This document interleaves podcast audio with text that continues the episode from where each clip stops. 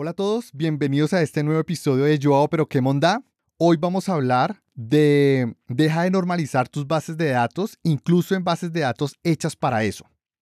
Hoy en día ya podemos tener una única metodología para modelar bases de datos indiferentemente del motor de base de datos que vayamos a usar. La pregunta aquí es, ¿por qué seguimos con el mismo modelo propuesto por Edgar Code en 1970 aproximadamente para bases de datos relacionales? Aún, aún más interesante todavía, me he encontrado con desarrolladores, programadores, con profesionales que modelan sus bases de datos siguiendo el mismo patrón de Edgar, ya sea directa o indirectamente. Y lo peor, lo más increíble, es que no lo hacen de la mejor forma. Normalizar una base de datos tiene seis formas normales, con tres casos especiales intermedios. ¿Qué es normalizar una base de datos? Darle un orden para que me sea más fácil consultarla.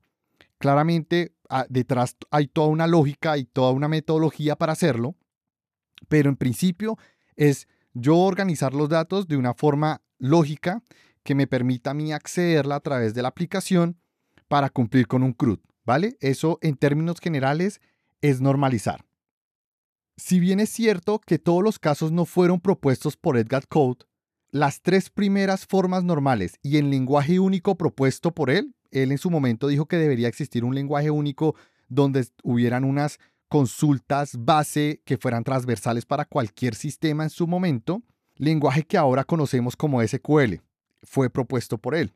Hoy tenemos motores de base de datos que no responden a ese lenguaje de consultas llamados no SQL y que tampoco tienen implementado un sistema de tablas denominado relacional.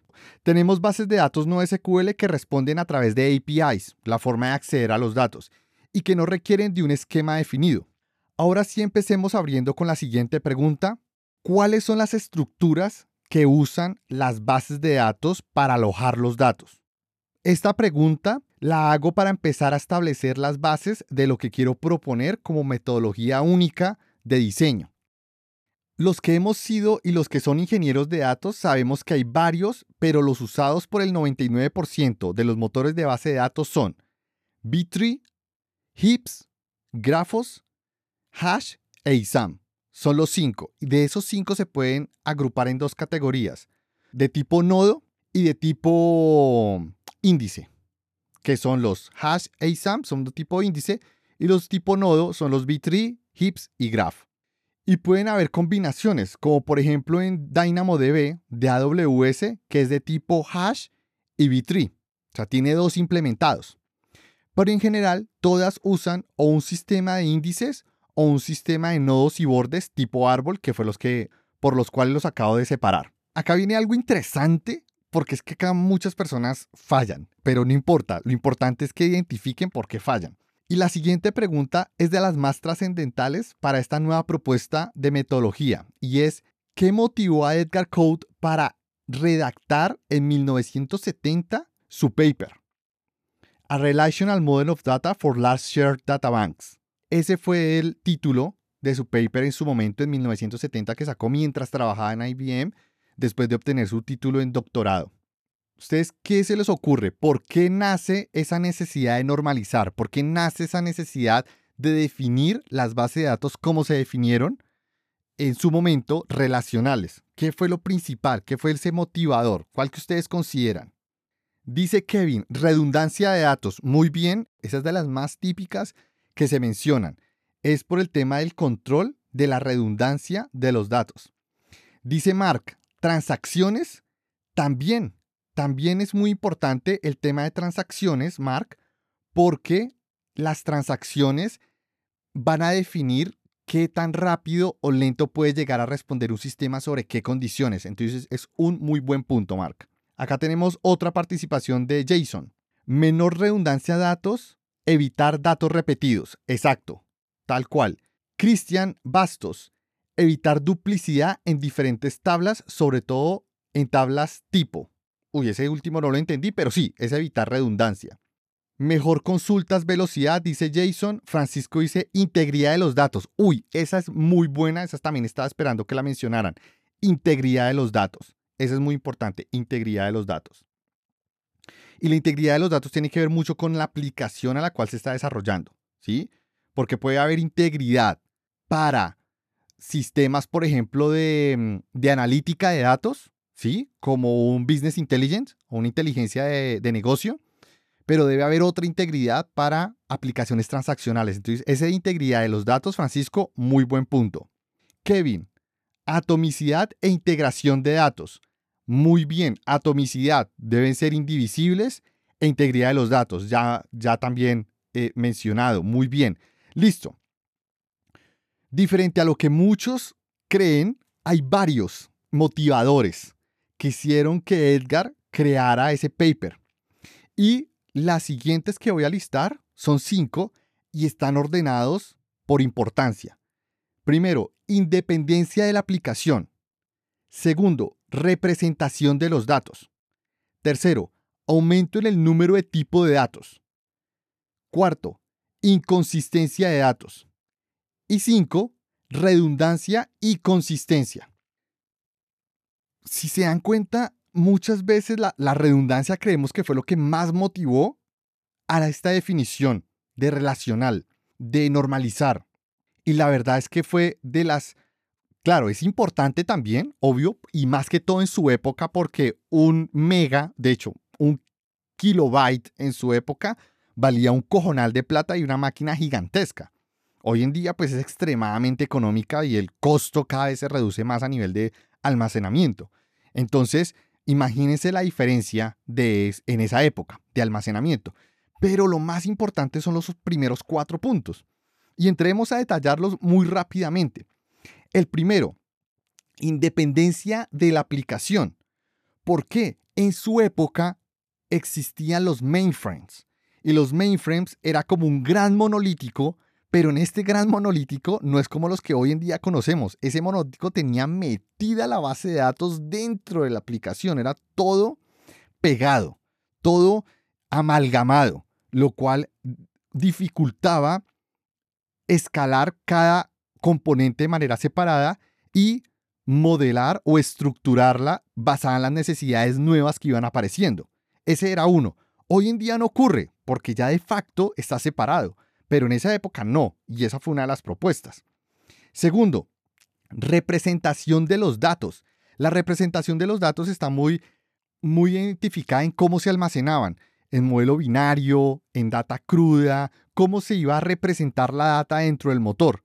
Y eso era en su época extremadamente complejo porque pues hoy en día tenemos estándares donde podemos tener tildes, donde podemos tener Em, kanjis de japonés o símbolos eh, chinos, bueno, etcétera. Existen estándares para ello y cómo se interactúa entre estos diferentes em, almacenamiento de información, ¿sí? A ese nivel.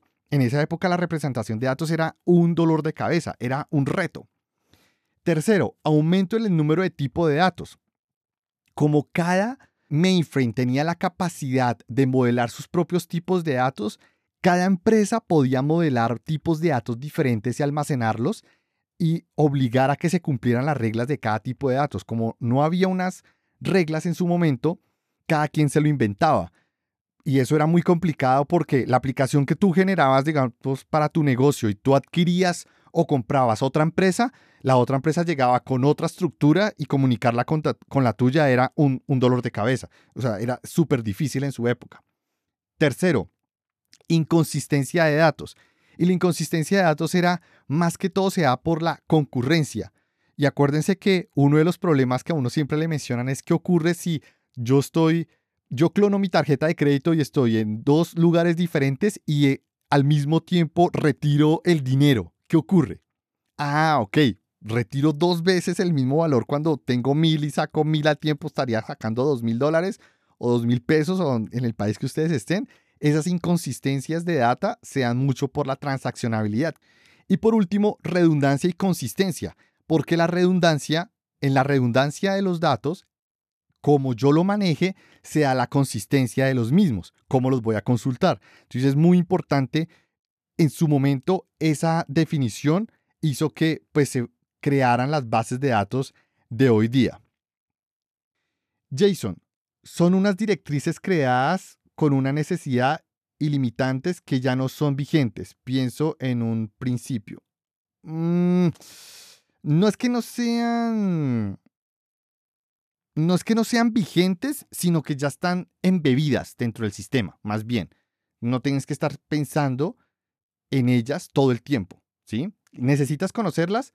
Sí, eso sí, pero no necesariamente em, requieres de, de, estarlas implementando porque ya de facto las valida el sistema, ¿vale? Es más por ahí, ¿bien? Vamos a continuar. Cada una de las preocupaciones y propuestas de Ergat Code ya están resueltas de manera intrínseca en los motores de bases de datos modernas. Aún así, seguimos usando su propuesta de normalización de base de datos para crear los modelos asociados a las aplicaciones de hoy en día. Y eso es a lo que yo te decía. Varios de los puntos, de hecho todos los puntos que Edgar propuso en su tiempo, hoy en día ya las bases de datos las obligan a que se cumplan. ¿sí? Y eso es una gran ventaja porque no tenemos que estar pensando en esas definiciones, no tenemos que estar pensando en la definición de un tipo de dato. Utilizamos las que ya existen que funcionan de manera transversal para cualquier aplicación. No tenemos que inventarnos uno nuevo. ¿Vale? Entonces, ese tipo de cosas ya están en la base de datos. O en este caso, el motor de base de datos. Ahora sí, la propuesta que denomino metodología de modelado de base de datos por análisis entrópico. Ese es el título que le estoy dando. Recuerden que esta propuesta que yo estoy colocando acá va a ser una propuesta para mi tesis en la maestría. ¿Cuándo estoy iniciando la maestría? El próximo año, maestría en ingeniería de software.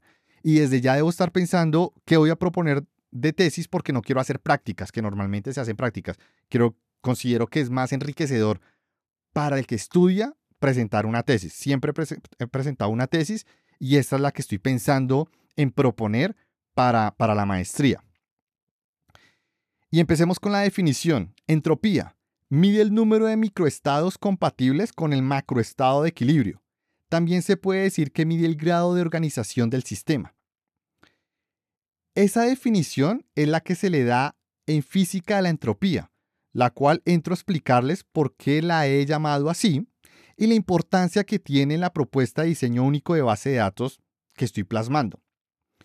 Pero primero aclaremos algo, el CRUD, ese famoso eh, crear, leer, actualizar y eliminar. Y la metodología que propongo, de nuevo, va a ser tema de la tesis de la maestría. No existe ni update, actualizar, ni tampoco delete, eliminar.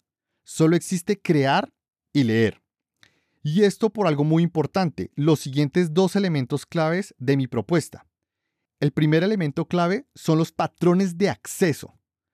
Estos definen cómo obtienes los datos de la base de datos, el read. Y el segundo elemento clave son los patrones de escritura. Estos definen cómo los datos entran en relación con el resto dentro del modelo, el create. Esto tiene unas implicaciones importantísimas y es la secuencia ordenada de los datos, tanto por orden alfabético como por orden cronológico. De esa manera yo evito un update y un delete. Solo tomo el último valor, ¿vale? En la consulta. Algo que sí o sí en esta metodología que estoy proponiendo debes tener en cuenta a la hora de modelar. No sé si, si, si, si me hice entender hasta aquí. Yo sé que vuela la cabeza un poco. Al principio eh, no es fácil de, digerir porque cambia drásticamente la forma en que normalmente hacemos los modelados de base de datos de nuestras aplicaciones, pero tiene, tiene grandes ventajas. Hacerlo de esta forma, considero que ya es momento de dar un siguiente paso. ¿Existen otras metodologías o algo que sea parecido a lo que yo estoy proponiendo? Sí, pero no es global, no es transversal he estado leyendo libros donde, por ejemplo, para MongoDB hay un libro que es cómo modelar para Mongo. Hay otro libro de cómo modelar para DynamoDB. O sea, como que para cada base de datos o para cada motor de base de datos están empezando a salir propuestas. Hay cosas que se parecen, hay cosas que no, hay cosas que son muy específicas de esa base de datos o ese motor de base de datos que no permite de alguna forma tener una abstracción que considero que sí debería haber para todo y ya puedes utilizar los recursos que cada motor de base de datos te puede entregar para resolver los diferentes casos y puntos de la metodología. Eso es lo que, lo que estoy proponiendo. Entonces, ¿podrías poner un ejemplo del modelo que propones? Bueno, vamos para allá, vamos para allá porque el modelo que propongo tiene varias partes. Solo voy a mencionar las principales el día de hoy, porque recuerden que esto es tema de, la tesis de, de, maestría. Espero pues que me la acepten y por eso la estoy preparando desde ya, porque pues es una maestría que solo va a durar un año, es intensiva entonces la comienzo el otro año en ingeniería de software y por esa razón pues no, no entro a detallar toda la metodología aquí porque también hace parte de la información que, pues, que voy a construir en conjunto con, con los profesores o docentes de, de la universidad. A ver, Mark, entonces es un modelado read, create, que simplemente devolverá el último registro. Sí y no. O sea, sí en el sentido de que el modelado es es, solamente va a contemplar leer y escribir o crear y siempre las consultas o los patrones de acceso tienen que tener en cuenta que debe devolver el último valor, ¿sí? El último valor eh, eh, ingresado o creado, ¿vale? Y eso es gracias a que deben estar constituidos de manera secuencial, de manera cronológica, ¿sí? Por eso un ID como un GUID o un UUID no es bueno en esta propuesta, porque lo organizaría de manera aleatoria y no queremos eso. Queremos que tenga una secuencia. Y para eso ya hay eh, otras propuestas para tener esa, esa secuencia. Puede ser por fecha o puede ser por un conjunto. De hecho, Salesforce tiene una metodología para la creación de índices que tiene que combina secuencia alfabética que está asociada a la secuencia cronológica. O sea, une ambas. Eso va a depender mucho de cómo modeles los key en los índices y en la forma en que accedes los datos, ¿vale? Pero eso ya es más detallado. No, no me quiero ir por ahí. Por lo menos en esta charla. Habrá, habrá otras donde podamos profundizar en ese campo. Celsius. Me imagino que es por tiempo para poder manejar historial. Sí, eh, ese es uno de los puntos principales que se tienen que contemplar. Tiene que ser cronológico. ¿Listo? Acá dentro de los puntos que tengo es, esto tiene unas implicaciones importantes, vuelvo y reitero, y es la secuencia ordenada de los datos, tanto por orden alfabético como por orden cronológico. Algo que sí o sí en esta metodología debes tener en cuenta a la hora de modelar. Lo reitero, hace parte de la propuesta general. Sí o sí lo tienes que definir de esa manera. Pero vamos a, volver un poco a la definición de entropía. Microestados compatibles con el macroestado. Cuando modelas una base de datos en su etapa inicial, tienes control de todo lo que se va a representar y la compatibilidad de estos. Es decir, la relación entre los diferentes patrones de acceso. Y esto es, o sea, modelar siempre una base de datos va a ser fácil en sus inicios, porque tenemos esa visión completa de todo lo que se va a necesitar, que normalmente cuando estamos en una etapa avanzada del proyecto no es tan fácil integrar un requerimiento nuevo. Con la metodología que propongo, sí va a estar, va a ser fácil integrarlo. O bueno, entre comillas fácil, porque finalmente también tienes que evaluar las implicaciones y el impacto que va a tener. Aunque sea fácil integrarlo, puede tener unas implicaciones de rendimiento, escalabilidad, bueno, otros temas, otros requisitos de calidad, que eso ya entraría en el campo de la arquitectura. Y la segunda parte de la definición de entropía habla de medir el grado de organización del sistema. Y esto está más relacionado en mi propuesta con el sistema de pruebas, algo que no hay como una propuesta general para hacer el modelo de pruebas para una base de datos. Si ustedes, se, si ustedes se dan cuenta, siempre cuando están desarrollando aplicaciones, ustedes generan o TDD o unit test, bueno, una serie de estrategias para hacer pruebas a su código, pero en base de datos hay diferentes, pero como que son bastante torpes, ¿sí? Dentro de lo que yo propongo, al solo ser create and read, el sistema para hacer pruebas es, es más estandarizable y va a medir dos atributos de calidad dentro de la arquitectura eh, plasmada y es rendimiento y escalabilidad. Y esos son los dos más importantes. Y un tercero, que ese va más por el área de atributo de calidad, que aunque no es el más importante, es relevante dentro de los equipos de desarrollo y es la capacidad de, mutabilidad, ¿sí? de adaptabilidad de la base de datos a nuevos requerimientos. Cuando aparece un nuevo patrón de acceso o patrón de escritura, yo lo denomino microestado o nuevo estado.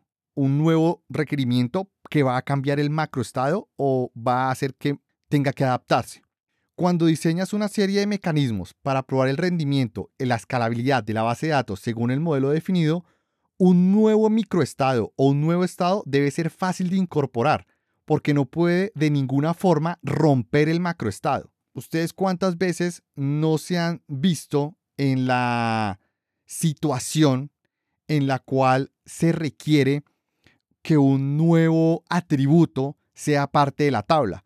Pero actualizar la tabla es difícil porque la tabla tiene millones de registros y colocarle un nuevo atributo a esa tabla quiere decir que van a haber demasiados valores nulo de todos los datos antiguos que habían en la tabla van a quedar en nulo y solamente los nuevos van a estar actualizados. O peor aún, actualizas la tabla, quedan nulos y tienes que correr un proceso para actualizar e ingresar la data actualizada y nueva dentro de ese nuevo atributo. Eso para mí es un desgaste muy grande y la idea es que eso no ocurra. Hoy en día las bases de datos relacionales tienen la capacidad de almacenar em, eh, estructuras de datos JSON. ¿sí? Ese tipo de objetos combinados con la estructura o la definición de la base de datos puedes hacer que la base de datos sea mucho más versátil aplicando la metodología que estoy proponiendo, que puede ser aplicada a una base de datos de tipo nodo o una base de datos de tipo índice, ¿sí? Como son las relacionales y las de tipo nodo, que puede ser un MongoDB, un DocumentDB o un DynamoDB, ¿vale? Esa es la ventaja de esta metodología, que de nuevo es una propuesta que tengo que aterrizar más, por eso gran parte hago la, la maestría y pues también para desarrollo profesional, pero es una idea que me ha estado dando vueltas y he estado leyendo bastante al respecto. Me he leído un par de libros de, de base de datos del año 75. Es increíble ver cómo pensaban en esa época las, o concebían en esa época las bases de datos, pero es importantísimo para hoy en día la propuesta metodológica que tengo medio estructurada que voy a presentar o voy a desarrollar en la maestría y de pronto para allá para el 2024 verá la luz si es que ve la luz, porque puede que sea un pajazo mental y que no tenga nada de, estructura, pero, pero yo creo que sí, yo creo que sí. Indiferentemente del motor de base de datos, se va a tener un núcleo o core, ya sea un nodo o una tabla. Va a ser lo principal, el principal donde se va a guardar la información. Y a partir de ahí se plasman todos los patrones de escritura. Los patrones de acceso, por otra parte, van directamente sobre ese núcleo y otra parte de los patrones de acceso van a ir a los índices o espejos. En, este, en las bases de datos relacionales se les llaman vistas. En grafos, mm, o sea, se, clona o se copia el, grafo o, o la rama. Esta metodología busca tener el menor número de tablas, el ideal es una, o el menor número de árboles, lo ideal uno, que supla todas las necesidades actuales como futuras y esto es donde más se raya las personas cada vez que les propongo esto o, les hablo de mi metodología o la propuesta metodológica de modelar bases de datos, de diseñar nuevas bases de datos. Y es que va a haber solo una sola tabla. Y sobre esa tabla vamos a hacer todo. Modelar base de datos a partir de una sola tabla es un reto grande porque se piensa en una estructura diferente, pero tiene unos beneficios también muy grandes y es la capacidad de escalabilidad, y es la capacidad de rendimiento, y es la capacidad de mutabilidad. Los detalles de cómo hacer todo este modelo los tengo en borrador de nuevo, pero eso va para la maestría. Eso lo tengo que aterrizar más para poder hablar de ellos porque pues están muy muy, muy etéreos aún. Aunque puedo listar una serie de posibles ventajas, me gustaría mencionar una desventaja importante. Hay una desventaja bastante grande que a partir de un análisis de arquitectura de software me he dado cuenta, y es que a nivel de, de propiamente la arquitectura hay un trade-off o un conflicto. Dado que esta propuesta de metodología entra en contravía con la agilidad, dado que debes invertir un tiempo importante en la definición de todo lo que la metodología pide. Entonces, vas a tardar bastante tiempo creando o definiendo la estructura core o inicial y que al mismo tiempo tenga pruebas y sea capaz de mutar en el tiempo de tu aplicación. Y esto pues al comienzo como desarrolladores pues como que no nos gusta mucho, queremos que todo sea para allá y estamos en la época de todo es el ya de lo inmediato. Y acá te toca bajar revoluciones, porque vas a dedicar bastante tiempo a pensar en una estructura que te va a llevar mucho más lejos, pero a un paso un poco más lento, ¿sí? Mientras que las otras metodologías y las tradicionales te pueden llevar muy rápido en una etapa inicial, pero después de un punto te cansas y vas a avanzar muy lentamente. Eso es como la carrera del liebre y la tortuga. La metodología que propongo es tortuga, pero es constante y te va a llevar muy, muy lejos. La otra es liebre, te agarra un impulso impresionante al comienzo, pero en, dado punto te cansas o va a ser difícil adaptarlo y pues empieza la, lentitud en, en adaptar tu modelo, ¿vale? Eso es lo que estoy proponiendo, las metodologías que ustedes pueden leer para otras bases de datos, por ejemplo, MongoDB, DynamoDB, DocumentDB y estas otras bases de datos no SQL, ustedes pueden aplicar esos mismos modelos a una base de datos relacional de tablas. Y es curioso a veces aplicar los mismos ejemplos de estas no SQL a una relacional y te das cuenta que la capacidad de respuesta y velocidad es muy superior a la no SQL modelando una relacional como si fuera una no SQL. Entonces, yo, esto no va a cambiar de la noche a la mañana, es simplemente para que ustedes piensen de pronto en que hay necesidades que pueden estar teniendo en modelar sus bases de datos y que la respuesta no está en normalizar, sino la respuesta está en ver cómo se hacen en otras bases de datos y cómo lo puedo traer o reinterpretar sobre mi propia base de datos o sobre la que yo estoy utilizando en ese momento. ¿Vale? Ah, es, mi propuesta, es, es para que abran un poco la mente a ver alternativas al uso de las bases de datos y cómo estas pueden ser estructuradas y diseñadas de diferentes formas que pueden responder a diferentes atributos de calidad en una arquitectura de software. Esto es lo que les tenía preparado. Mi propuesta tiene muchas partes, muchas más partes, más detalladas, pero estas son las que iré validando, reitero, con la maestría en ingeniería de software. Y posiblemente, y es lo que aspiro, que se convierta en un paper o en un libro para el año 2024, pues estará viendo la luz. Espero que esté viendo la luz porque, reitero, puede que esta propuesta que esté plasmando no tenga ningún sentido cuando ya lo lleve a gente más experta o, de, o, con mayor experiencia. pueden, pueden estarme diciendo, no, eso, eh, eso se tiene este otro nombre, aunque yo estaba buscando bastante y, y lo que yo propongo, por lo menos como lo veo integrado, no lo veo en otra parte. Pero puede que se me esté pasando de pronto un ruso o por allá un chino que, que ya lo haya hecho y pues en el lado de la docencia pues tienen un poco más de acceso a ese tipo de recursos o, de indagar si realmente hay algo más allá que de pronto en el ámbito comercial aún no esté completamente publicado. Ulises, ya tienes el micrófono.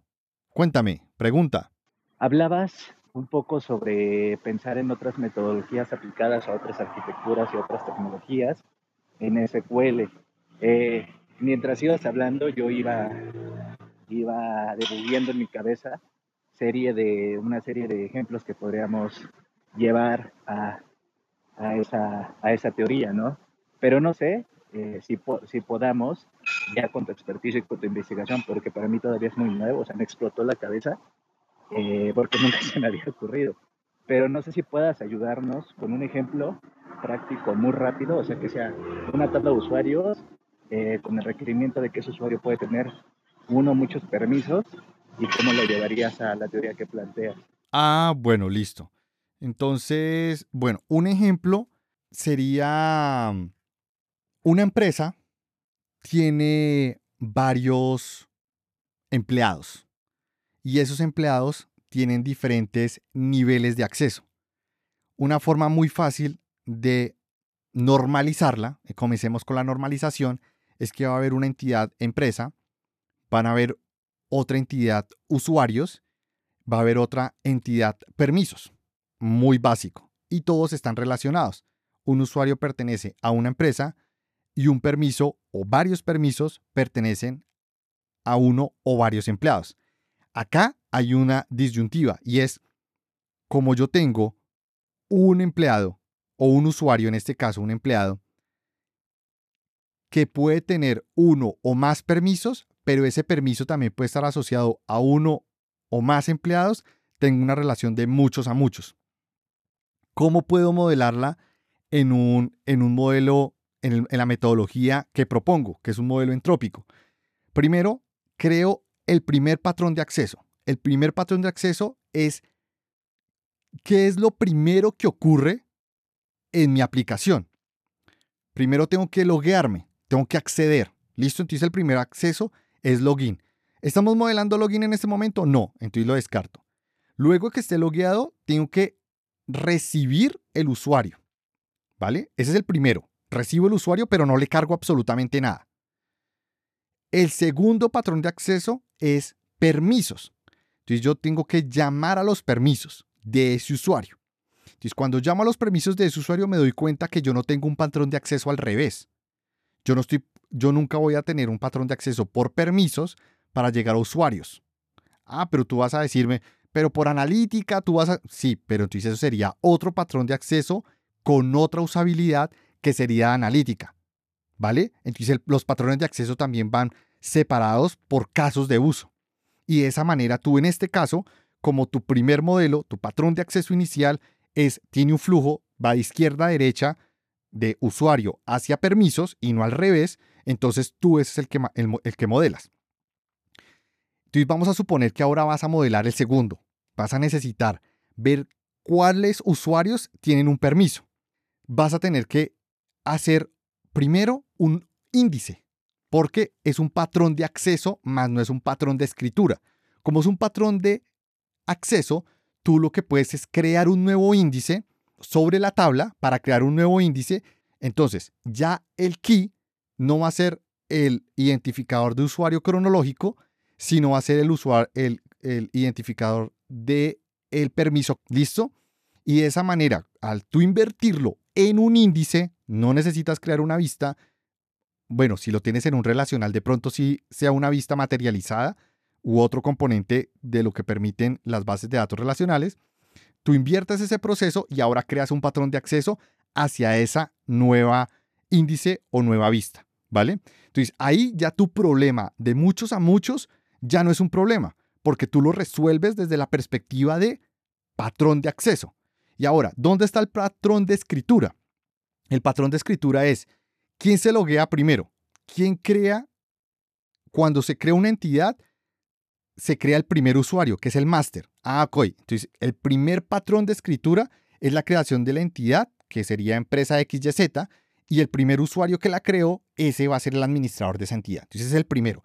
Los permisos que tienen ya están definidos. Entonces, todo esa, ese patrón de escritura es uno completo, genera toda una estructura, que es la primera creación. Y el siguiente patrón de, de escritura ya no puede ser el primero. Ese solo ocurre una vez. El segundo es la creación de un segundo usuario que va a tener otros permisos. Entonces, ¿yo qué hago primero? ¿Creo el usuario y después le aplico los permisos?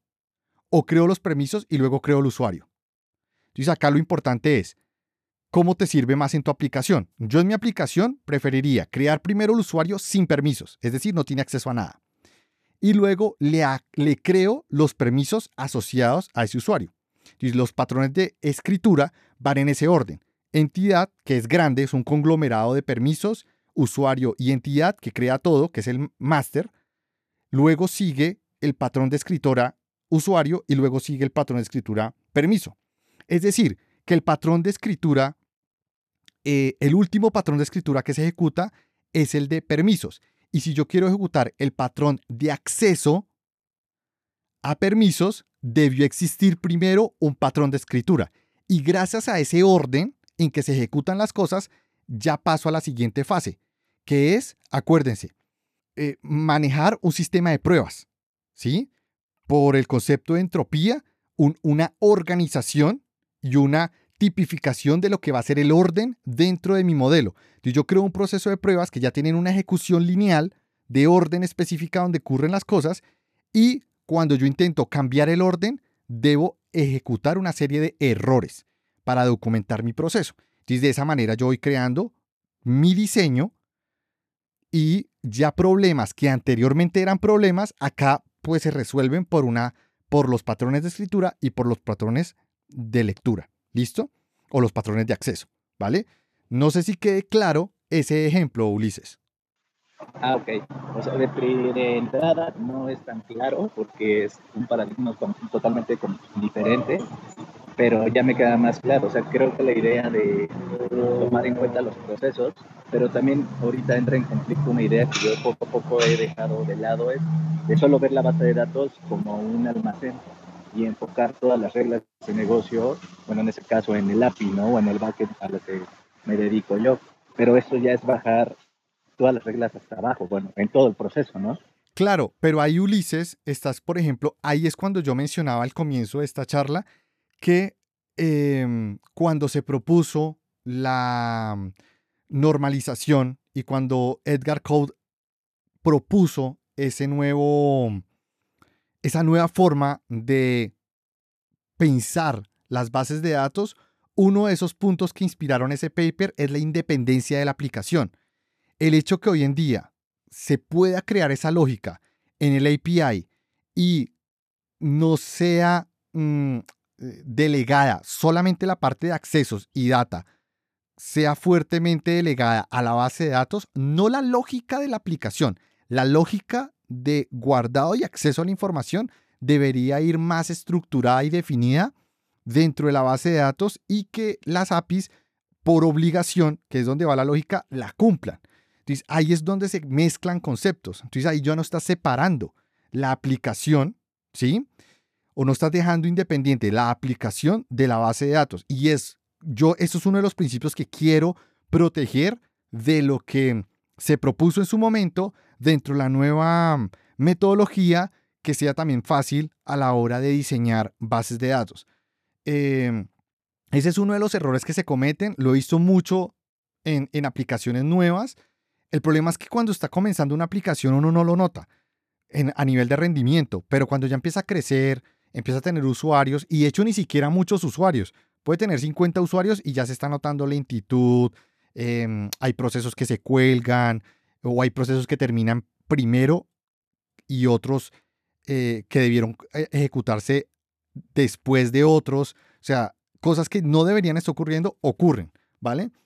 Eso es... Em, y cambia mucho, o sea, mi propuesta cambia mucho la forma en que, en que se va a pensar en cómo diseñar base de datos, eh, modelarlas, pero bueno, no sé si, si al final vaya a ser em, eh, algo transformacional o si simplemente va a quedar una propuesta más, pero por lo menos me estoy como repensando el tema. Voy a darle la palabra a Leiva. Perfecto. Estoy escuchando, estoy coincido con la mayor parte de lo que estás diciendo. O sea, honestamente creo que tiene sentido el que tenemos que, tener en la base de datos cierta lógica de negocio, no, no independientemente de si tenemos algún eh, eh, procedure o lo que quieras, hay que tener cierta lógica de negocios para poder evitar cierta normalización. No hay que llegar a la tercera regla normal para saber que en algunas tablas es totalmente inútil. Pero, ¿qué pasa con algunos, eh, por ejemplo, en Laravel, por ejemplo, que hay muchos tipos de, de relaciones condicionales que el mismo framework está diseñado para que nosotros normalicemos y a través de esa normalización continuar con la funcionalidad. Hay muchísimos, eh, claro, tal vez me estoy yendo muy específico y muy particular, pero hay muchos frameworks y muchas formas de trabajo en los equipos, ya en, ya en proyectos que van avanzando, en los que no, nos, no es posible quitarnos del, de la normalización a menos que queramos tener una aplicación segmentada entre una parte normalizada y otra que no. ¿Cómo podemos convivir con algo así? Ese es un punto importante, Leiva, eh, que estoy ahorita considerando. Dentro de mi propuesta, la idea es que sea posible mm, integrarse con modelos tradicionales que puedan convivir en conjunto. Pero de entrada, lo que yo propongo descarta completamente cualquier framework ORM. Lo descarta de entrada. Porque por eso entra en conflicto con la agilidad. Por eso a nivel de arquitectura de software es uno de los trade-offs a tener muy en cuenta porque esos procesos van a tomar más tiempo.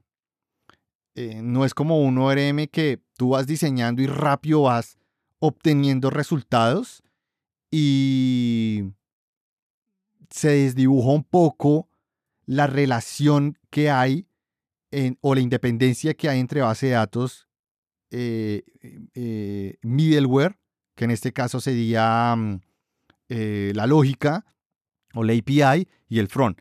Entonces, aquí, aquí sí es un punto que lo estoy, estoy, estoy considerando, pero ya de entrada lo que estoy proponiendo y que finalmente como reitero, ojalá en la maestría me la acepten y que tenga sentido, eh, pues ahí ya miraré cómo, cómo lo propondría. Pero de entrada, prácticamente esos tipos de framework ORM, pues ya eh, ah, quedarían pues prácticamente descartados en la metodología que propongo. ¿Listo? No sé si respondí tu pregunta. ya puedes desmutear. Ok, tiene, sentido, pero aún sobre en un framework con ORM, ya sea con un eh, eh, Hibernate en un, un eh, elocuente, el que queramos. Aún sobre un, eh, algo así, sí podemos tener un, una estructura mixta con lo que te estoy proponiendo.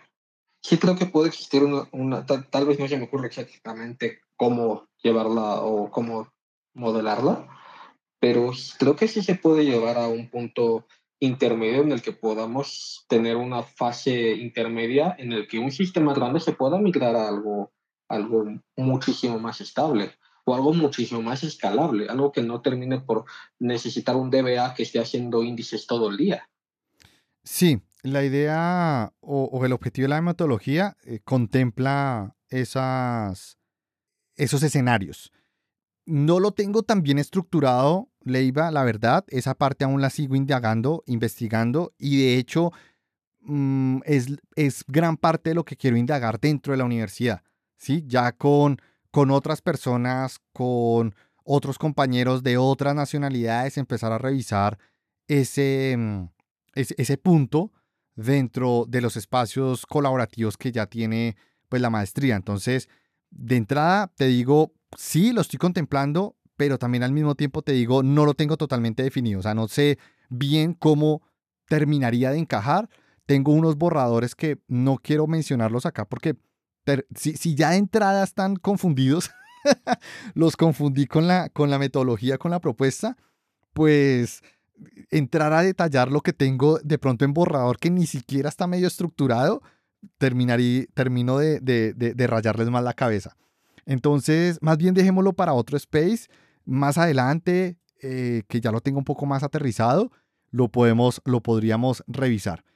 Bueno, eso ha sido todo por el día de hoy. Muchas gracias por escucharme. Recuerden que les habla yo. Hasta la próxima.